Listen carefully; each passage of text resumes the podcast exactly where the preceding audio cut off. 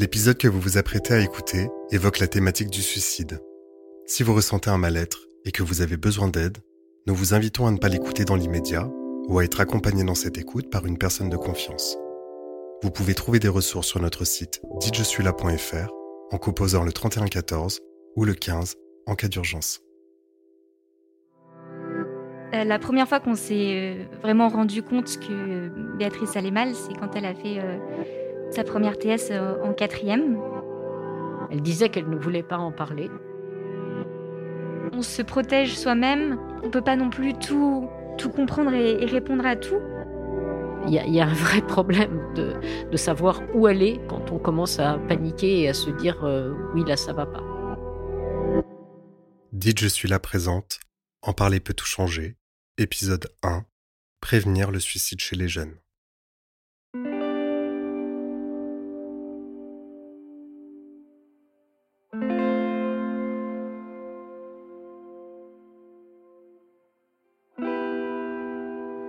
Je m'appelle Jean-Michel, je suis le papa de Béatrice. Je m'appelle Sylvie, euh, je suis la maman de Béatrice. Je m'appelle euh, Emmanuel et je suis la grande sœur de Béatrice. Et je m'appelle Emma et je suis la meilleure amie de Béatrice. Donc j'ai rencontré euh, Béatrice quand on avait 2-3 euh, ans en petite section, donc je la connais vraiment depuis très longtemps. En primaire, on passait tout notre temps ensemble, on allait l'une chez l'autre. Et au collège, on a été séparés puisqu'on n'est pas allés dans les mêmes établissements. Petit à petit, elle a commencé à, souffrir et ça s'est vraiment accentué à partir de la quatrième. Euh, la première fois qu'on s'est euh, vraiment rendu compte que Béatrice allait mal, c'est quand elle a fait euh, sa première TS en quatrième. Et je suis vraiment tombée des nues. Je, m'y attendais absolument pas et je pense que aucun d'entre nous n'a vraiment réalisé ce que ça voulait dire et, ce que ça, signifiait. Ces, épisodes ont, continué et ont on ponctué, on va dire, nos, fins d'année euh, collège jusqu'en euh, novembre 2019, euh, le, 27, date à laquelle Béatrice s'est suicidée. Et ça a été une histoire en, aller-retour et, en rebondissement avec des, périodes où elle allait, elle semblait, elle montrait qu'elle allait mieux, d'autres, des gros moments de, de colère et de souffrance euh, où on était totalement désemparés. Et généralement, le sentiment qu'on a eu, c'était de se sentir euh, très démunis. On avait tous euh, la volonté de, l'aider, ses parents, sa sœur, ses autres amis et moi-même. Béatrice elle-même était assez fermée puisqu'elle avait la volonté de nous protéger de, sa souffrance et ne savait pas non plus l'exprimer puisque c'était trop fort et indescriptible Nous, je pense qu'en tant que parents, c'est euh, à peu près la même chose. C'est-à-dire que avant euh, cette première euh, tentative de suicide, vraiment, on n'avait aucune idée qu'elle allait mal. Je, savais juste qu'elle s'interrogeait un peu sur son orientation sexuelle, en gros. Et puis, ça semblait pas être nécessairement un grand sujet. Et on est tombé vraiment complètement de notre chaise. Mais vraiment, c'était inouï, d'autant qu'elle avait 13 ans. Et donc, euh, c'était, ça rentrait pas dans, la façon dont on regardait notre enfant de 13 ans, qui pour nous était encore très, très adolescente, début d'adolescence. Et en fait, pendant l'année et demie qui a suivi, d'une part, on l'a immédiatement, évidemment, fait suivre par un psychiatre et puis, euh, on a essayé d'avoir un dialogue avec elle. Et c'est vrai que Béatrice voulait rien dire du tout, du tout, du tout. Elle était euh, tout à fait fermée et effectivement avec des moments euh, très très nombreux d'ailleurs. La, majorité du temps, elle était plutôt très gaie et elle allait très bien. On se laissait rassurer finalement par ça. Et c'est vrai que les moments qui étaient sombres, elle les a toujours cachés. J'ai jamais vu Béatrice pleurer une seule fois. Et, lorsque j'ai essayé euh, vraiment à de nombreuses reprises de, lui demander ce qui, ce qui allait pas, elle, disait qu'elle ne voulait pas en parler. Quand je tentais des pistes, euh, elle disait euh, mais c'est pas que ça, c'est pas que ça, et, mais sans vraiment dire ce qu'il en était. La seule chose qu'on voyait, c'était qu'effectivement, il y avait des moments où elle était encore plus fermée, peut-être, et encore plus agressive, en tout cas vis-à-vis de, des parents. C'est pas toujours très facile de voir que dans l'agressivité, il y a en réalité derrière beaucoup de souffrance. On se laisse prendre par euh, une dynamique d'agressivité et c'est surtout très difficile de distinguer une sorte d'agressivité d'adolescente qui rejette les parents parce que c'est normal, on va dire, en tout cas ça fait partie de certaines crises d'adolescence, de quelque chose de plus dur et de plus profond et de plus grave. Et je pense qu'il y avait aussi clairement, de toute façon, des, vrais hauts et des vrais bas, c'est-à-dire qu'il y avait des moments où elle allait vraiment mieux et les moments où elle allait moins bien, encore une fois, elle les cachait. Elle écrivait des choses, euh, des poèmes, euh, des, petits essais. Elle écrivait de façon extraordinaire, et, mais elle voulait pas les montrer. Donc les petits essais, on les a vus, et ils étaient relativement noirs, mais pas tous. Et je pense qu'il parlait d'elle d'une certaine façon aussi, mais c'est pareil, elle ne voulait pas forcément les décrypter plus que ça. Et, et les poèmes, elle voulait pas vraiment les montrer. Je peux dire aujourd'hui que je les regardais hein, en, catimini. Je ne savais pas quoi en penser. À la fois, ça m'inquiétait. En même temps, les poèmes ont continué pendant un an et demi. Donc, euh, savoir au fond, est-ce que c'est le signe que voilà, ça ne va pas aller Et la difficulté, je pense, c'est qu'on euh, avait un, psychiatre qui a, qui a, rien vu et avec qui c'était difficile de parler. Pour moi, c'était vraiment le, grand échec de cette histoire-là, c'est que ça suffit pas d'avoir euh, d'avoir trouvé un psychologue, encore faut-il trouver le bon. Et avoir surtout quelqu'un avec qui on peut aussi, en tant que parent, avoir une vraie relation et donc se sentir en confiance pour aller lui dire attention, là j'ai vraiment l'impression qu'elle va beaucoup plus mal.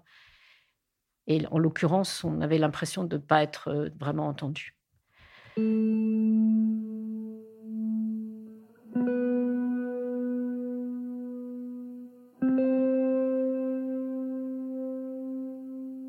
Que ce qu'on peut dire, c'est un immense euh, je sais pas collectif et il y, a plusieurs raisons à cela. La première, c'est que manquait de, communication entre chacun d'entre nous, entre tous les, entre tous les proches de Béatrice, euh, à la fois entre ses amis à l'école qui n'osaient pas euh, alerter parce que quand on est ado, il y a quelque chose de je, je vais, je trahis mon ami quand je, quand je parle à un adulte, alors qu'en fait, c'est ça qui peut le sauver. Et heureusement que les, amis de Béatrice, lorsqu'elle a fait sa première TS en quatrième, ont prévenu les, adultes. Ce silence, euh, il y a des fois où, oui, euh, il est, nécessaire pour avoir une, relation de confiance euh, avec son ami, mais il y a des fois quand ça met sa vie en danger, c'est aussi irresponsable, mais c'est extrêmement difficile parce que on n'avait aucune idée que les symptômes que Béatrice ressentait, même physiquement, étaient des, des manifestations physiques de, de, la dépression. Le fait qu'elle euh, qu'elle avait mal physiquement à la poitrine, au ventre, à la tête, euh, c'est euh, des manifestations enfin, physiques d'un mal-être intérieur. Mais ça nous semblait totalement incompréhensible. On ne savait pas. En tout cas, ça c'était vers la fin, quand ça s'est vraiment accéléré. Et à aucun moment, et même si je l'ai emmenée ensuite voir ma médecin, elle-même non plus, en réalité n'a pas fait le lien entre ce signe-là et, une forme grave de dépression, alors que quand on lit après, bien sûr, euh, les choses dans les articles sur la dépression, on voit que ça en fait partie. Et donc, c'est vrai qu'on est complètement ignorant. Enfin, et, là aussi, c'est frustrant, on va dire, d'avoir eu euh, quelqu'un qui était euh, suivi par un psychiatre et qui jamais vous dit oui, c'est une dépression. Parce que ne serait-ce que mettre le mot, on aurait googlisé et on aurait compris plein de choses moi, je dois dire que c'est à force de googliser, de me demander ce qu'avait ma fille, qu'à un moment, effectivement, je suis tombée sur le sujet dépression et qu'en lisant les signes, je me suis dit, mais, mais si, ça y ressemble beaucoup. Euh, mais euh, mais il y avait des tas de choses, euh, dont, l'irritabilité, dont ces douleurs, etc., qui m'ont fait me dire à la toute fin, Ouh là là, mais, mais donc c'est grave. Elle est allée une fois à Sainte-Anne, elle devait rentrer en clinique psychiatrique euh, deux jours avant le jour de sa mort, on a réagi, mais je dirais que c'est vraiment nous qui, voyant ça, avons réagi très vite, mais c'était presque trop tard. Quoi. Et, ce que je ne savais pas, quand la dépression commence à devenir grave, il faut réagir très très vite. C'est une question de 15 jours. Oui, quand on a eu l'impression de, commencer à comprendre ce qu'il en était et surtout de voir que les qu'elle allait vraiment mal au point de ne pas pouvoir euh, rester en classe, par exemple, là, on a essayé de réagir très vite. Euh, et le psychiatre, là, pour le coup, nous a aidé à trouver euh, un endroit. Mais le temps qu'une place se libère en France, il y, a très très peu de places. Donc on a attendu plus de dix jours et elle est morte au bout de huit jours. Donc c'est, en fait, c'est une urgence vitale et nous, on n'en avait pas du tout conscience. Je me rappelle vivement d'une fois où Béatrice m'a appelée, c'était en, troisième. Elle sortait de chez la psychiatre et elle m'a, elle appelée, elle m'a dit Écoute, Emma, ça va pas du tout, il faut vraiment que je, vienne chez toi, là, je, ne peux pas. Elle n'a rien dit, elle s'est assise sur mon lit et a sorti son, son carnet rouge de, de poèmes et, me l'a juste tendu. Et donc, c'est à ce moment-là que j'ai commencé à lire à la chaîne tous les poèmes qui étaient quand même pour la plupart vraiment sombres et pas forcément facile à, comprendre en, une lecture rapide, puisqu'il y en avait beaucoup et que je voyais la, détresse, donc je n'arrivais pas à me concentrer non plus euh, facilement. Et Béatrice faisait beaucoup de métaphores, donc je me suis pas dit qu'il fallait que j'alerte un adulte, parce que justement, je me suis dit, Béatrice m'a fait, euh, m'a fait confiance, elle m'a, elle m'a ouvert son cœur, elle m'a montré ses poèmes, elle m'a en quelque sorte accepté dans sa souffrance, elle m'a, elle m'a ouvert une, porte et je voulais pas briser sa confiance en alertant bah, des adultes ou en, contactant des amis qui étaient dans son collège euh, pour lui dire, leur dire faites attention. On peut tout écouter, mais après, c'est, on peut pas forcément tout comprendre. Et c'est pour ça que c'est très important euh, de vraiment s'unir face à, à la douleur euh, d'une personne finalement, parce que elle-même a une telle souffrance qu'elle peut pas la gérer tout seule. Et nous-mêmes, on peut pas on peut pas tout faire tout seul. On n'est pas, pas tout puissant, surtout face à un, sujet qu'on maîtrise si peu, donc on connaît pas les termes, on connaît pas les symptômes, on connaît pas non plus euh, son quotidien ou ce qui se passe dans sa tête, et on le saura jamais. D'une certaine façon, on peut peut-être tout dire, mais on peut pas forcément tout entendre. Cette relation, cette maladie, voilà, cette lutte contre contre la dépression, je pense que on est toujours capable de plus ou moins dire. Au fond, c'est l'autre qui n'arrive pas à, entendre, à comprendre et à, répondre. À, entendre euh, ce que l'autre a à dire parce que on se protège soi-même. Et moi, je sais que ma fuite, ça a été le, travail et que euh, plus elle allait mal, plus je me jetais à, corps perdu dans, le travail, dans, les études. Ça m'a protégée, ça m'a isolée d'elle. Et ma grande leçon, c'est peu importe à quel point on essaye de euh, se protéger, de fuir le problème, il nous rattrape, puisque sinon je ne serais pas là à, en parler aujourd'hui. Que peu importe à quel point on, a pu euh, s'enfermer et, fermer sa porte. Et on ne peut pas non plus tout, tout comprendre et, répondre à tout, parce qu'il y a cette euh, attitude dans laquelle on ne se met pas et on croit qu'il faut qu'on apporte forcément des réponses par les mots. Alors que je pense que plus souvent, ce qui, a fait plus de mal à, ma sœur, le fait que je pose cette barrière physique euh, entre nous, des fois où elle aurait voulu parler même de rien, pas forcément du fait qu'elle allait mal, parce que je me suis plutôt mis dans la posture de, de celle en dehors et qui protégeait un peu notre, euh, bulle enchantée de, l'enfance. Je crois que ce, qui est, très vrai, c'est qu'on a passé une, enfance merveilleuse, l'une avec l'autre, et avec une très grande proximité, beaucoup de jeux, et, et je sais que ça a fait beaucoup de mal que j'en sorte, puis qu'elle en sorte, et qu'on on brise euh, l'une l'autre euh, le, dialogue qui a été euh, très difficile à, restaurer. À certains moments et dans d'autres moments il y avait voilà une exubérance de joie et d'énergie qui étonnait beaucoup les, gens qui rencontraient Béatrice pour la première fois qui nous disaient mais c'est incroyable son énergie c'est incroyable et c'est quelque chose dont elle parlait elle-même dans ses, dans ses poèmes, cette double face avec euh, énormément d'amour et de rayonnement et je pense une, détresse euh, à la mesure de, de ce qu'elle donnait euh, dans, l'énergie de, de ces moments de joie. l'une des difficultés de, notre deuil en famille, c'est de, tenir compte de, cette ambivalence et de ne pas résumer À son suicide et à sa dépression, parce que nous, la phase qu'on avait la plupart du temps, c'était une, phase lumineuse et magnifique.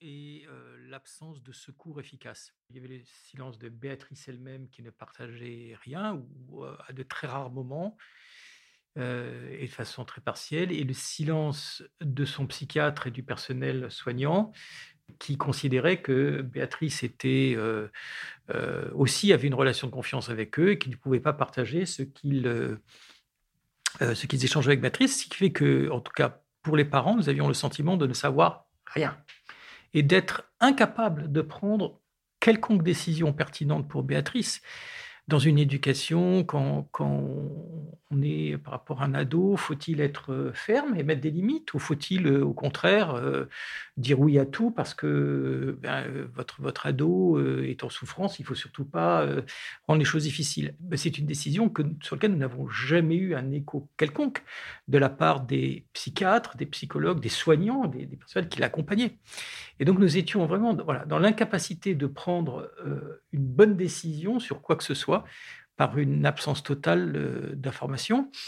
Ça se prolongeait euh, de manière euh, large, puisque pendant plus d'une année, au milieu de la crise que connaissait Béatrice, nous avons nous-mêmes consulté à deux un autre psychiatre qui, à la suite d'une tentative de thérapie familiale à laquelle Béatrice n'a pas voulu, n'a pas, pas accepté, mais que nous, nous avons continué. Et cette psychiatre nous a plutôt orienté sur l'idée que Béatrice était une ado euh, contestataire euh, et qu'il fallait, en gros, qu'elle était continuellement dans, le, chantage au, au. Nous étions entièrement livrés à nous-mêmes pour comprendre ce qui se passait et le mot de dépression a effectivement été prononcé pour la première fois jours, quatre jours, cinq jours avant la mort de Béatrice par le directeur de la clinique psychiatrique dans laquelle elle devait rentrer deux jours après son, suicide. Et, c'est la première fois que quelqu'un a, mis un mot sur ce que pouvait vivre Béatrice. toute l'information était vraiment très difficile à obtenir et même ressentir la gravité et, les moments où il fallait se mobiliser étaient très, compliqués. D'abord, c'est très très difficile de, trouver des pédopsychiatres qui ont une disponibilité. Et ensuite, euh, lorsque j'ai appelé les, les deux institutions qui à Paris font un peu référence, euh, l'Institut Montsouris et la Maison de Solène, malheureusement, ils n'avaient pas de place tout de suite, il faut être euh, envoyé par son propre psychiatre. L'un des deux m'a pas donné de rendez-vous et l'autre m'a donné un rendez-vous deux mois plus tard. Et Béatrice était déjà morte le jour du rendez-vous. Il y, a un vrai problème de, savoir où aller quand on commence à paniquer et à se dire euh, oui, là, ça va pas.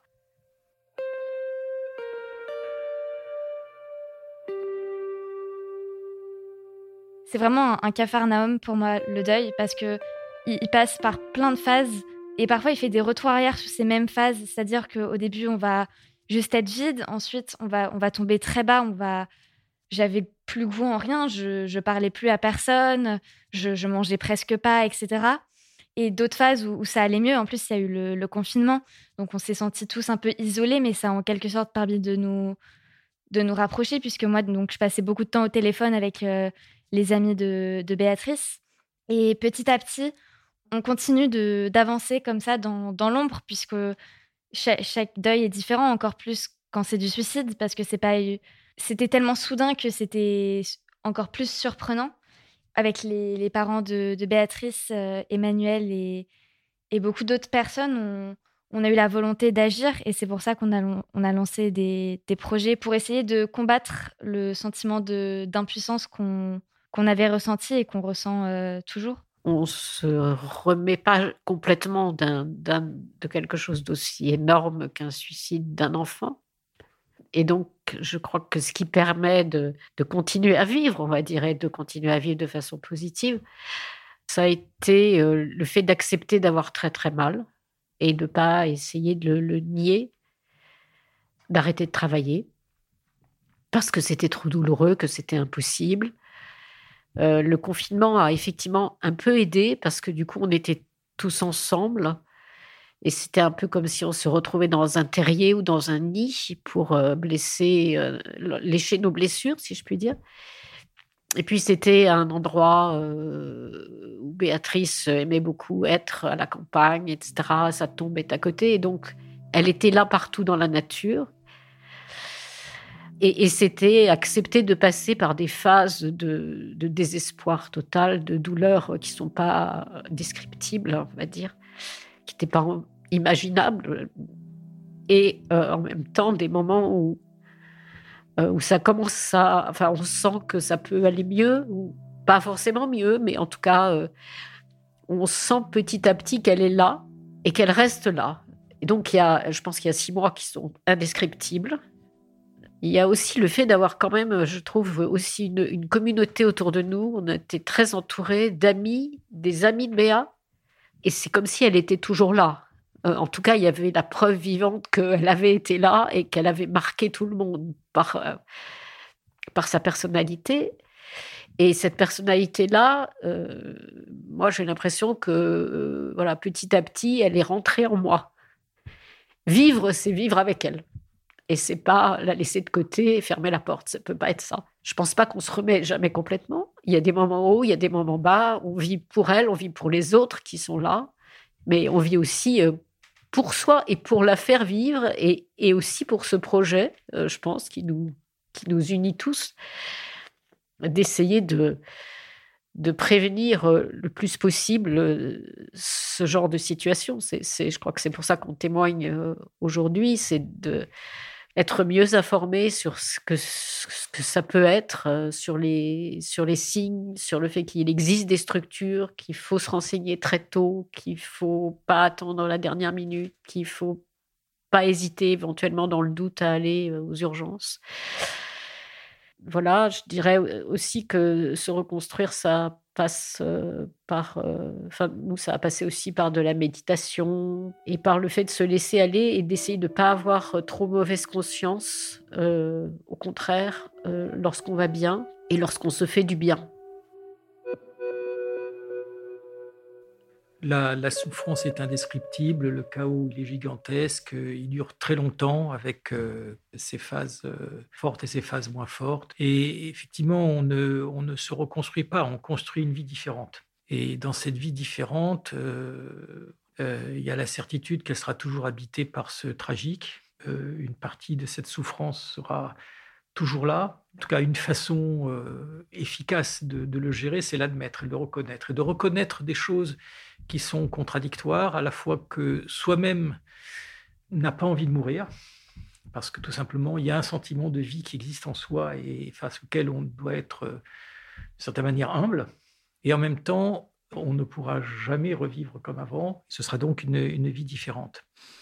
Moi, j'avais euh, également le, choc de la découverte du corps de Béatrice à gérer, des conditions dans lesquelles elle s'est suicidée le fait d'être, euh, de consulter un psychologue, euh, d'être suivi était utile. Je n'ai pas dû aller jusqu'à l'EMDR ou ce genre de, de, techniques qui existent et qui peuvent être très efficaces pour des gens qui sont dans des états de choc profond. En tout cas, c'est impossible de gérer cette partie-là sans être aidé par quelqu'un d'extérieur, sans pouvoir l'exprimer, le dire, le redire, le répéter et euh, l'épuiser. Moi, j'ai fait aussi euh, des rencontres euh, extraordinaires de, parents qui avaient vécu ce, cet événement et ça m'a aidé. Et j'ai aussi, pour compléter ce que dit Sylvie, nous avons lu des, des, livres qui parlaient de ce deuil et de ce deuil très particulier et qui aidaient aussi à comprendre ce qu'on vivait parce qu'il y a à la fois dans, cette souffrance totalement inconnue et extraordinaire, le fait de l'éprouver, le fait de ne pas comprendre ce, qu'on éprouve. Et, si on comprend ce qu'on éprouve, on est aussi à même peut-être de le gérer mieux, ne serait-ce qu'en s'y abandonnant. Euh, d'une manière euh, complète et en sachant que ce n'est que en s'y abandonnant et en le vivant totalement qu'on a une chance de le traverser et d'édifier une nouvelle vie. J'aimais, euh, et une chose que je me suis dit très vite, et que qu'on peut partager avec d'autres parents, c'est que j'aimais Béatrice à 100%, j'aime toujours Béatrice à 100%, mais j'aime Emmanuel à 100% également. et il y aurait eu une injustice absolument hallucinante à euh, priver euh, Emmanuel euh, d'une maman ou d'un papa, parce que je sais que Sylvie pense la même chose, alors qu'elle avait aussi à gérer le, deuil de sa sœur, et je dirais la même chose d'Emma, de tout. Donc le fait, nous, de se tenir debout et de construire un chemin nous paraissait important et responsabilisant, au meilleur sens du terme. se sentir une responsabilité aide. C'est quelque chose de positif, c'est pas juste un devoir abstrait euh, au nom de la morale, c'est quelque chose qui vous aide à vous reconstruire. Mais c'est une responsabilité ou un devoir qui n'est pas euh, de l'ordre euh, du, devoir moral, c'est aspiré par de l'amour. Et ressentir de l'amour aide à, à, tracer un nouveau, un nouveau chemin. Euh, c'est quelque chose qui euh, aide à se projeter dans une, dans une autre forme de vie qui ne ressemble pas à la précédente, mais euh, qui reste très dure, mais dont on voit bien au fur et à mesure que les mois passent qu'elle deviendra avec le temps peut-être plus vivable et, juste et, qui n'est en aucun moment un, oubli de, Béatrice, mais une façon différente de vivre, de vivre avec elle et de la voir dans, nos vies.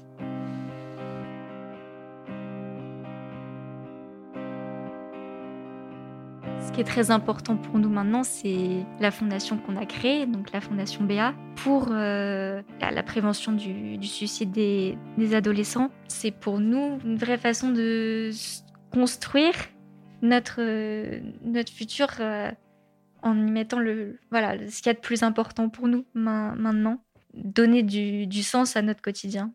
La, la, raison pour laquelle euh, on, a accepté ce, procéder à ce témoignage, c'est exactement celle qui est au cœur du projet de je, suis là, qui est que la souffrance des jeunes qui vivent est extraordinaire, la souffrance de ceux qui restent après est extraordinaire, et que la seule bonne façon de réduire tous les risques et de, diminuer ces événements et de mieux gérer aussi euh, les conséquences, c'est justement parler, communiquer, briser les, tabous, les silences hein, autour euh, de ça. Et ça commence donc par le fait que les gens qui ont vécu ces moments et ces, épreuves euh, le, le partagent. Sans doute vraiment pas hésiter à à s'entourer de conseils et, à aller voir des, structures spécialisées. Essayer de, pouvoir parler aux, amis de cet adolescent et créer une sorte effectivement de, réseau autour de lui. Malheureusement, parfois, j'imagine que ça ne suffit pas et qu'il y a quelque chose euh, de parfois malheureusement totalement inéluctable et que dans, dans, le suicide, il y a une espèce de mystère. En tout cas, il y a une force qui pousse à ça qui, qui est sans doute euh, parfois tellement forte qu'elle ne peut pas être contrée et que voilà, c'est un peu comme un accident. Il y a des choses qui sont euh, complètement inéluctables et qu'il faut absolument vivre avec après.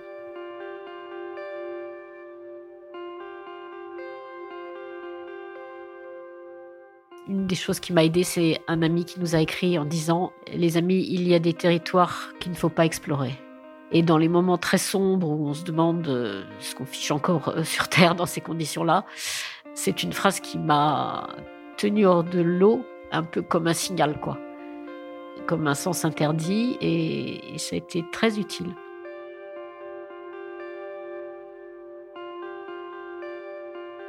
Moi, j'aimerais finir avec euh, cette phrase de Martin Gray dans Au nom de tous les miens. J'avais construit ma forteresse mais toutes les forteresses sont fragiles et provisoires. Je marche encore.